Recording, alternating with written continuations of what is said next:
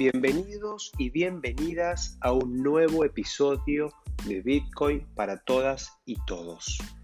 ¿Qué semanita nos regaló la implementación del hard fork de Ethereum? Implementación con éxito que se produjo este jueves 5 de agosto aproximadamente a las 9 de la mañana hora argentina. Al momento de la grabación, Ether supera los 3.100 dólares, un 20% más que el domingo pasado. Y Bitcoin alcanzó los 45.000 dólares, algo que no sucedía desde hace varios meses.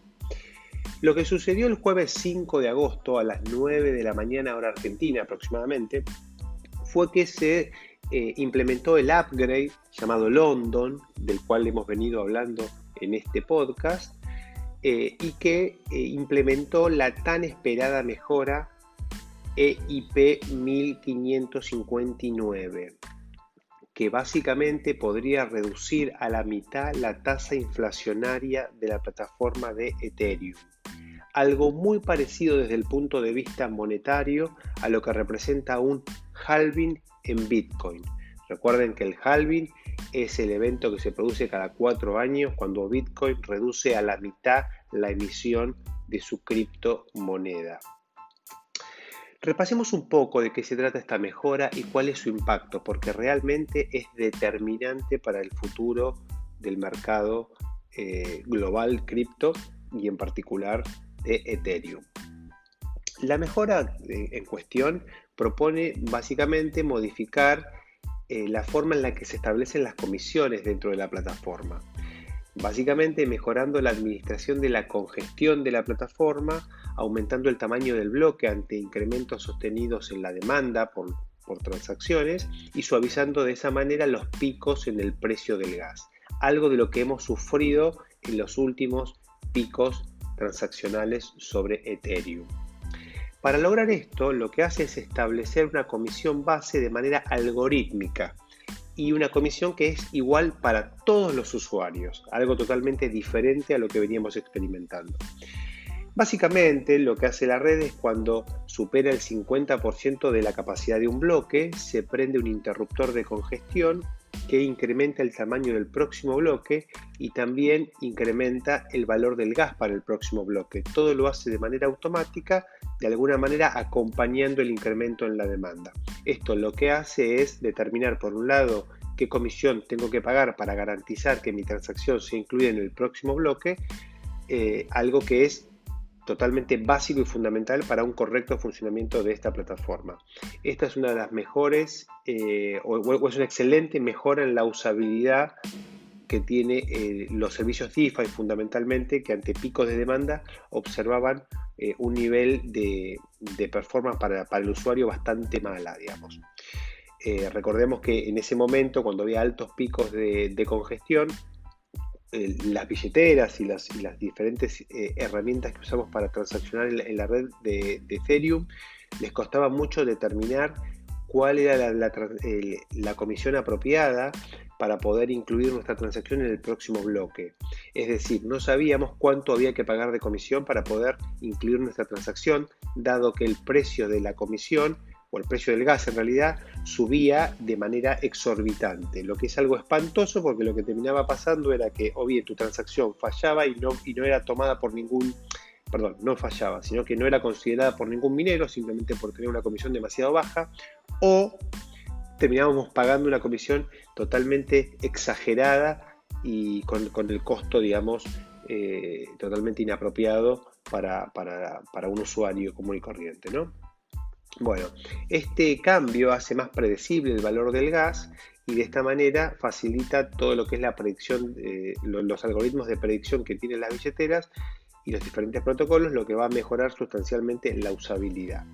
Ahora bien, todo esto que es excelente desde el punto de vista de la usabilidad y que era muy esperado por la comunidad, en realidad eh, se ve, entre comillas, opagado por, por la segunda cuestión que implica esta implementación de la mejora y que es lo que vamos a resaltar acá en este, este episodio, o en realidad la introducción al episodio.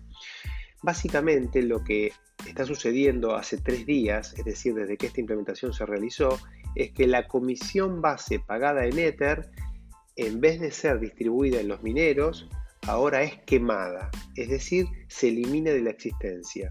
Esto significa que cuando la red incremente su congestión y por lo tanto incremente la cantidad de gas y de precio del gas, mayores van a ser las comisiones quemadas y por lo tanto cada vez va a haber menos éter en circulación. Eh, las consecuencias de este cambio en términos de política monetaria son tremendas. Para darle un cuadro, pensemos lo siguiente. En los primeros tres días eh, de implementada la, la mejora 1559, se quemaron 13.500 Ether. Esto fue jueves, viernes y sábado, hasta el domingo a las 9, 9 y media de la mañana. Hora argentina siempre, ¿no? Es decir, casi eh, tres días y un poquito más, tres días y una hora. Este, eh, esta cantidad de Ether es el equivalente a lo que se suele emitir en la plataforma en un día normal. Un día común y corriente para la plataforma implica que los bloques se crean cada 13 segundos y como un día tiene 86.400 segundos, en general se crean aproximadamente 6.650 bloques por día, lo que más o menos da a una emisión de 2 Ether por día unos 13.300 Ether diarios. Es decir, que cada día la plataforma de Ethereum emite 13.300 Eso es lo que hace que aumente su cantidad de circulación y lo que representaba hasta antes de la mejora una inflación del 3,7% eh, en el 2021. Bueno, lo que sucede ahora es que cada tres días el equivalente a un día se quema, es decir, que cada tres días es como si se emitiesen solamente dos, un 66% de lo que se emitía previo a esta mejora. Esto es tomando los cálculos de solo tres días, lo que es realmente irrisorio ¿no? desde el punto de vista muestral, pero nos muestra cómo en un contexto de tres días donde no hubo ninguna congestión, básicamente los, los fees estuvieron en valores bastante bajos, aún así todo se quemó un tercio. Es decir, que si aumenta la demanda de la plataforma, se va a quemar mucho más de un tercio.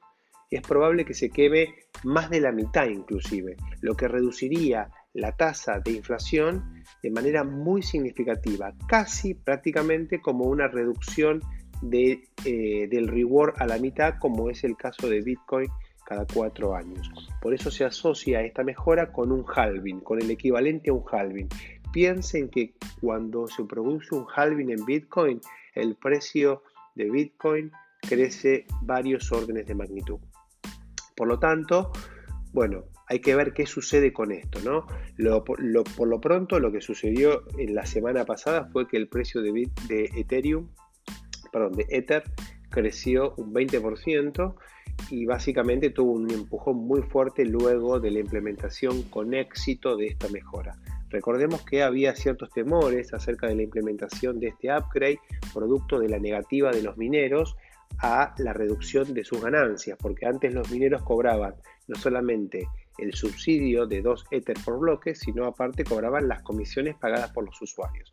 Ahora esas comisiones ya no van a ser pagadas a los mineros, sino que serán quemadas. Lo que sí van a cobrar los mineros, obviamente, es el, subsidio de los 2 Ethers, más un componente que se llama TIP, que es como una, es como una comisión adicional, podemos llamarlo así, que sí va a los mineros. Entonces, los, los usuarios, cuando cuando ahora transaccionan sobre la plataforma, pagan la comisión base y aparte pagan los que quieren un pequeño tip, es como, digamos, eh, lo que se deja de propina en un restaurante, digo, uno puede dejar una propina, en este caso lo que hace es la propina incentiva que el minero eh, elija la transacción en detrimento de otras. No obstante lo cual, el nuevo proceso de incremento de espacio en el bloque lo que hace es que básicamente genera que la mayoría de las transacciones sean incluidas independientemente del valor de este tip. Pero bueno, es una, e, esto era una noticia muy importante que no podía dejar de mencionarla y de explicar mínimamente estos elementos antes de entrar en el tema del día.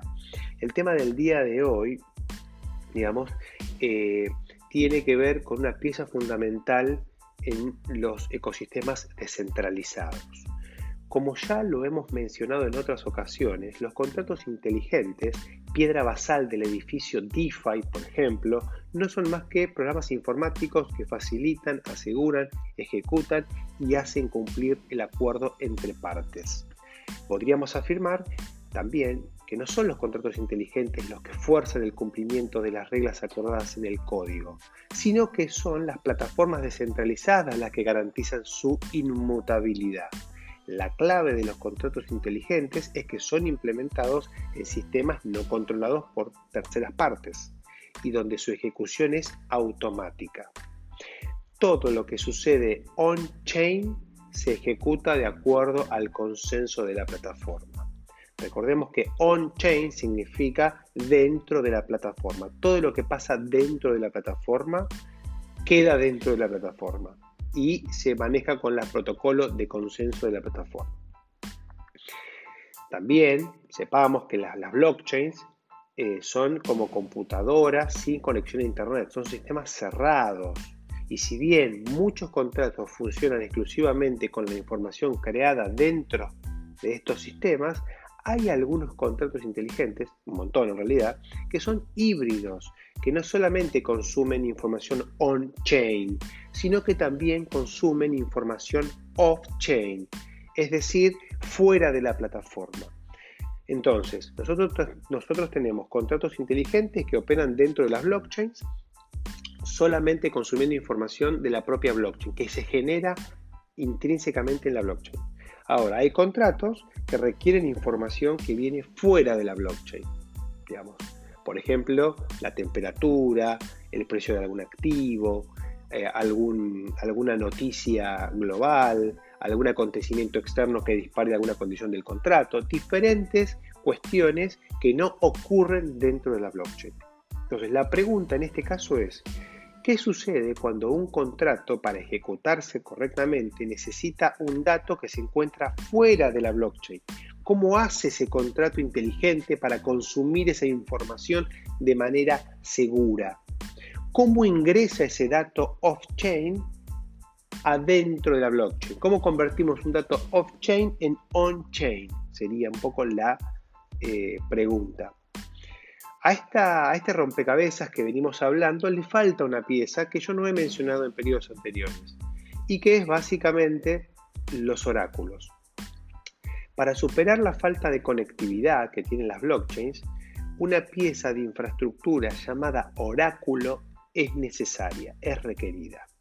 Los oráculos son los encargados en insertar on-chain información que se encuentra off-chain son softwares conocidos como middlewares porque actúan como intermediarios, traducen la información real en un formato entendible por la blockchain. Si los contratos inteligentes deben garantizar su ejecución libre de riesgo desde terceras partes, el mecanismo de los oráculos debe ser tan seguro y confiable como la cadena de bloques subyacente, porque la entrada de los datos determina directamente el resultado de los contratos inteligentes que consumen esa información. Si un solo oráculo o un oráculo centralizado fuese la fuente de información para un contrato inteligente, estamos creando el problema que pretendemos resolver, el problema de la descentralidad. Un solo oráculo representa un único punto de falla. Si ese oráculo es corrompido, el comportamiento de un contrato inteligente que consuma información de un oráculo corrompido también será corrompido. A ver, pensemos, ¿qué pasa en DeFi si un contrato recibe un dato equivocado? Bueno, lo que sucede es que la gente pierde dinero. En DeFi hay más de 50 mil millones de dólares depositados en contratos inteligentes que dependen de oráculos para su correcto funcionamiento. A modo de ejemplo, consideremos AVE, uno de los protocolos que hablamos hace poco, un protocolo de liquidez descentralizado donde los usuarios pueden depositar o pedir prestado. El principal riesgo en un préstamo colateralizado dentro de este protocolo es que el protocolo liquide nuestra posición cuando el valor de nuestro colateral esté por debajo de cierto umbral, es decir, cuando nuestro colateral ya no puede eh, eh, dar eh, garantías del préstamo que hemos tomado. Esto sucede para darle seguridad de repago al préstamo, ¿no? Pensemos que estos son sistemas sin confianza. Entonces yo no, tengo que confiar que quien tomó el préstamo lo va a devolver. Yo confío en que el que tomó el préstamo dejó un colateral y si no devuelve el préstamo, el colateral termina pagando ese préstamo. Ahora, si nuestro colateral no alcanza para saldar la deuda, todo el sistema pierde confianza y el depositante corre riesgo de perder su capital. Es decir, que el proceso de liquidación es un mecanismo de seguridad indispensable para dar garantías al sistema. Ahora bien, para mantener la solvencia del sistema y darle y, hacer correcto, una correcta ejecución de estos protocolos de liquidación, estos protocolos miden constantemente el valor del colateral. O sea, ¿cómo sabe un protocolo que los tokens que yo tengo depositados como colateral alcanzan para cubrir mi préstamo? Bueno, lo saben solamente si pueden evaluar correctamente esos colaterales. Y para esto requieren que los oráculos les informen el precio de los tokens depositados como colaterales. Sin saber ese precio, no pueden reconocer el valor que hay de colateral. El precio de un token es un típico ejemplo de un dato que está fuera de la blockchain. Las blockchains no calculan ni reconocen el precio de sus tokens nativos o los tokens emitidos sobre estas blockchain. Para la red de Bitcoin, Bitcoin no vale 45 mil dólares, ni vale un dólar, ni vale nada, porque el dólar para la red de Bitcoin no existe. Lo que existen son unidades de Bitcoin. Y en Ethereum pasa lo mismo. La red de Ethereum no sabe cuánto vale un, un Ether. No le interesa. Entonces, si un contrato inteligente emite DAI a partir de Ether depositado como colateral, yo necesito saber si la cantidad de Ether alcanza para cubrir la cantidad de DAI emitido. Y eso se realiza a través de los oráculos. Un error en el precio, vamos a suponer que llega mal un precio al contrato inteligente, por ejemplo un precio inferior, puede hacer liquidar injustamente un préstamo. Porque si vamos a suponer que mi contrato inteligente recibe un dato erróneo del precio de mi colateral que hace que el valor de mi colateral en su conjunto esté por debajo del umbral de liquidación, me liquida automáticamente. Y en ese caso yo como usuario me veo perjudicado. Ahora, también puede pasar al revés. Si el precio que recibe el contrato inteligente es erróneo pero al alza, o sea, es más alto que el valor correcto, me puede permitir a mí como usuario sacar más, más deuda de la que eh, realmente eh, puedo colateralizar, comprometiendo la solvencia de todo el sistema. O sea, es realmente eh, un error en, los datos que alimentan los contratos inteligentes, puede ser dramático para toda la industria. por eso es fundamental, es fundamental que los contratos inteligentes tengan el mismo nivel de descentralización que tienen las plataformas que alimentan en lugar de depender de un oráculo en particular, el mecanismo debe ser descentralizado, garantizando que múltiples nodos provean datos y no solamente haya un proveedor de datos. Porque si yo tengo un mal proveedor de datos de una muestra de mil, y bueno, lo puedo excluir. O lo promedio y se diluye el efecto eh, del error de ese nodo. Aquí es donde entra Chainlink. Chainlink es el principal oráculo del ecosistema en la actualidad. Chainlink es una red de nodos que provee a los contratos inteligentes de datos e información off-chain. Ofrece sus servicios en varias blockchains, en Ethereum, en Polygon, en Million Smart Chain, en NextDAI, y ahora están trabajando la gente de Chainlink para poder también proveer información a las soluciones de capa 2 de Ethereum como Arbitrium y Optimistic ambas que hemos mencionado en este podcast. Chainlink básicamente provee una infraestructura para que múltiples nodos operadores ofrezcan sus servicios de datos de la forma más descentralizada posible. El proceso se inicia cuando un contrato inteligente solicita información al oráculo. El protocolo de Chainlink realiza esa solicitud creando un contrato de servicios ese contrato administra la reputación de los nodos que van a participar en el flujo de la información para garantizar que sean nodos honestos, organiza los nodos necesarios para proveer la información. Hay veces que se necesitan muchos nodos porque hay que dar seguridad, más seguridad, y hay veces que se necesitan menos nodos. Y también ejecuta el proceso de agregación de cálculo que es necesario para dar una respuesta efectiva. Imaginemos que estamos entregando el valor de un precio, los múltiples nodos me van a dar diferentes precios. Bueno, no hay un precio necesariamente correcto, lo, que hay es un valor agregado, por ejemplo, un valor promedio. Este conjunto de funcionalidades que ofrecen los contratos que, promueve Chainlink dan seguridad de la respuesta entregada por el conjunto de nodos. Para monetizar este servicio, y para incentivar el correcto comportamiento de la red de nodos, Chainlink creó el token de utilidad llamado Link. Muchos de ustedes lo deben haber escuchado y fue top 10 hace muy poco, ahora está, un poco más abajo. Pero Link es uno de los tokens de utilidad más importantes del ecosistema.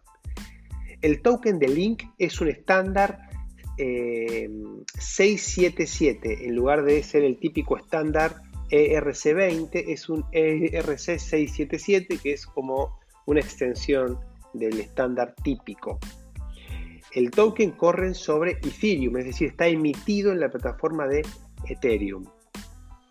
Tiene una circulación máxima de mil millones de unidades. Aproximadamente hoy existen en circulación unos, un 44%, que a un precio de 24 dólares, ahora no sé exactamente cuándo es el precio, pero debe estar por ahí, eh, está evaluada en 10 mil millones de dólares.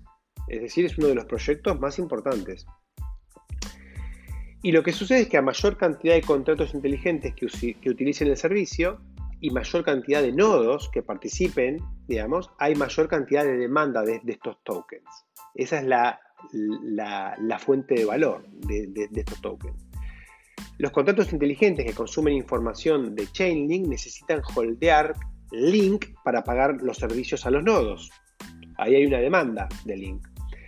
Em, los nodos, por su parte, establecen el precio, el, precio que le van a cobrar a estos contratos inteligentes en función de la oferta y demanda de, de estos datos. Ahora, los nodos, para poder participar en la red de Chainlink, tienen que hacer staking de Link, demostrando compromiso e incentivos para comportarse honestamente. De hecho, la administración de la reputación de los nodos considera dentro de uno de los parámetros la cantidad de link estaqueado. Porque a mayor cantidad de staking, digamos, mayor es la protección o el incentivo que tiene ese nodo de trabajar honestamente. Eh, porque el stake se usa para penalizar a los nodos que tienen comportamientos deshonestos o bajos niveles de calidad de servicio. Acá no es solamente una cuestión de ser honesto o deshonesto, también el nodo tiene que proveer información precisa, de no cometer errores, e información en, tiempo, en, un tiempo determinado. Hay muchos contratos inteligentes que requieren información de manera eh, muy casi en tiempo real. Por lo tanto, necesitan estar rápidamente, tener respuestas muy rápidas. Y, y eso requiere que los nodos estén funcionando correctamente. En los papeles de trabajo, o sea, como concepto, Chainlink es una panacea, realmente es un proyecto excelente.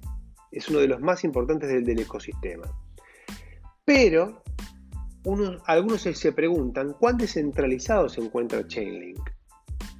Bueno, si bien es una red, por lo pronto su gobernanza no está descentralizada, sino que es administrada por una empresa llamada Chainlink Labs, que es la que se encarga de eh, de llevar adelante este proyecto. Ahora, ¿cómo sabemos que podemos confiar en Chainlink Labs? Bueno, por un lado, casi el 25% de los tokens de Link están en manos del de, eh, equipo que desarrolla y mantiene esta plataforma. Por lo tanto, los incentivos están alineados. Si le va bien a Chainlink, le va bien a esta gente. Por otro lado, el software es open source y tiene un excelente track record y es considerado uno de los principales proyectos de la comunidad. Yo supongo de todas maneras que en algún futuro es probable que descentralice su gobernanza a través de una DAO, pero veremos. También sepamos que no es el único proyecto de oráculos, sí es el más importante. Hay otros como eh, Protocol, que es como un mini Chainlink, y Probable, con B corta, que es otro que yo no lo conozco mucho, pero sé que también eh, ofrece servicios de oráculos. Bueno, em, espero que les haya gustado este episodio y les voy a comentar una cosita más. Por un lado, eh, hemos llegado a los 88 suscripciones dentro del canal de YouTube. Lo voy a tomar como un sí, digamos, como, como una respuesta favorable de, la comunidad de Bitcoin para todos. Así que vamos, voy a empezar a, subir videos, mm, mm, eh, tutoriales en YouTube. Y por otro lado voy a armar algunas listas basadas en los contenidos del podcast para hacer el onboarding de los nuevos usuarios de Bitcoin para todos. Porque lo que me ha estado pasando es que muchos de los usuarios nuevos me han comentado lo difícil que se les hace subirse a, los, episodios más avanzados. Y eso es lógico porque no, no han recorrido eh, todo el recorrido que sí hicieron la gran mayoría de ustedes. ¿no? Y donde hoy ustedes como oyentes eh, ya sostenidos de este podcast tienen un nivel de conocimiento súper elevado. Por lo tanto, eh, y yo para no bajar ese nivel, trato de mantener el nivel de los, de los episodios lo más en el llano posible, pero atendiendo a un público que ya entiende de lo que estamos hablando. ¿no? Entonces, esto afecta la incorporación de nuevos usuarios. Así que lo que voy a hacer, se me ocurrieron dos cosas. Por un lado, voy a armar una lista en YouTube eh, del, onboarding a Bitcoin para todos, donde trataré de resumir en, en menos cantidad de episodios, pongámosle 10 o 15, eh, el contenido mínimo y necesario para que alguien se pueda subir hasta, a este día a día que tenemos. Y por otro lado, también voy a agregar alguna fuente eh, en cada episodio con, el glosario, porque esa es otra cosa que me comentaban algunos, ¿no? que para los más nuevos hay palabras que, son, que no son conocidas y los obligaban a ir a googlearlo. Por lo tanto, para evitar eso, también voy a empezar a armar un pequeño glosario que lo voy a armar en un en ebook eh, al cual voy a dar acceso en todos los episodios. Y por último, se me ocurrió una idea más que me parece que les va a gustar, pero como todo, lo voy a poner acá, lo, abro el juego, ¿no? Por, ahora sin un mecanismo formal de, de votación, pero lo que voy a empezar a hacer es cada episodio, vieron que cada episodio tiene un tema y una imagen. Yo siempre subo una imagen, pero la imagen que subo es una imagen que saco de cualquier lado. Lo que vamos a hacer es, vamos a empezar a incluir a ilustradores que creen las imágenes de cada episodio de Bitcoin para Todos.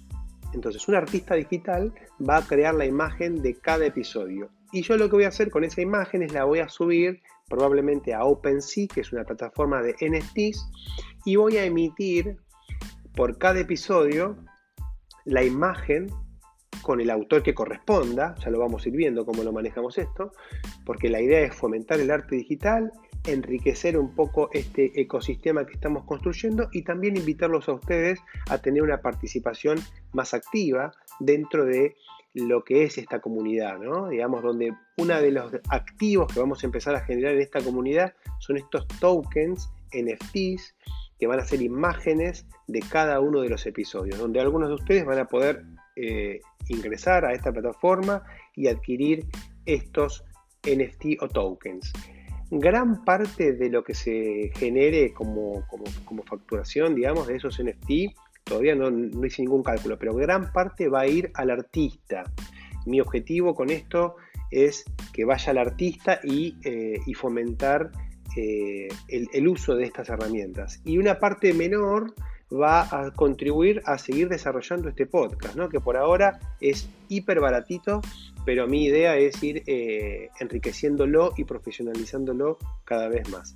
Así que bueno, muchas gracias, buen domingo, nos hablamos en 15 días y cuando tenga instrucciones concretas de eh, los NFT, que probablemente sea el próximo domingo, les estaré informando para que puedan participar de, bueno, de esta nueva iniciativa. Saludos.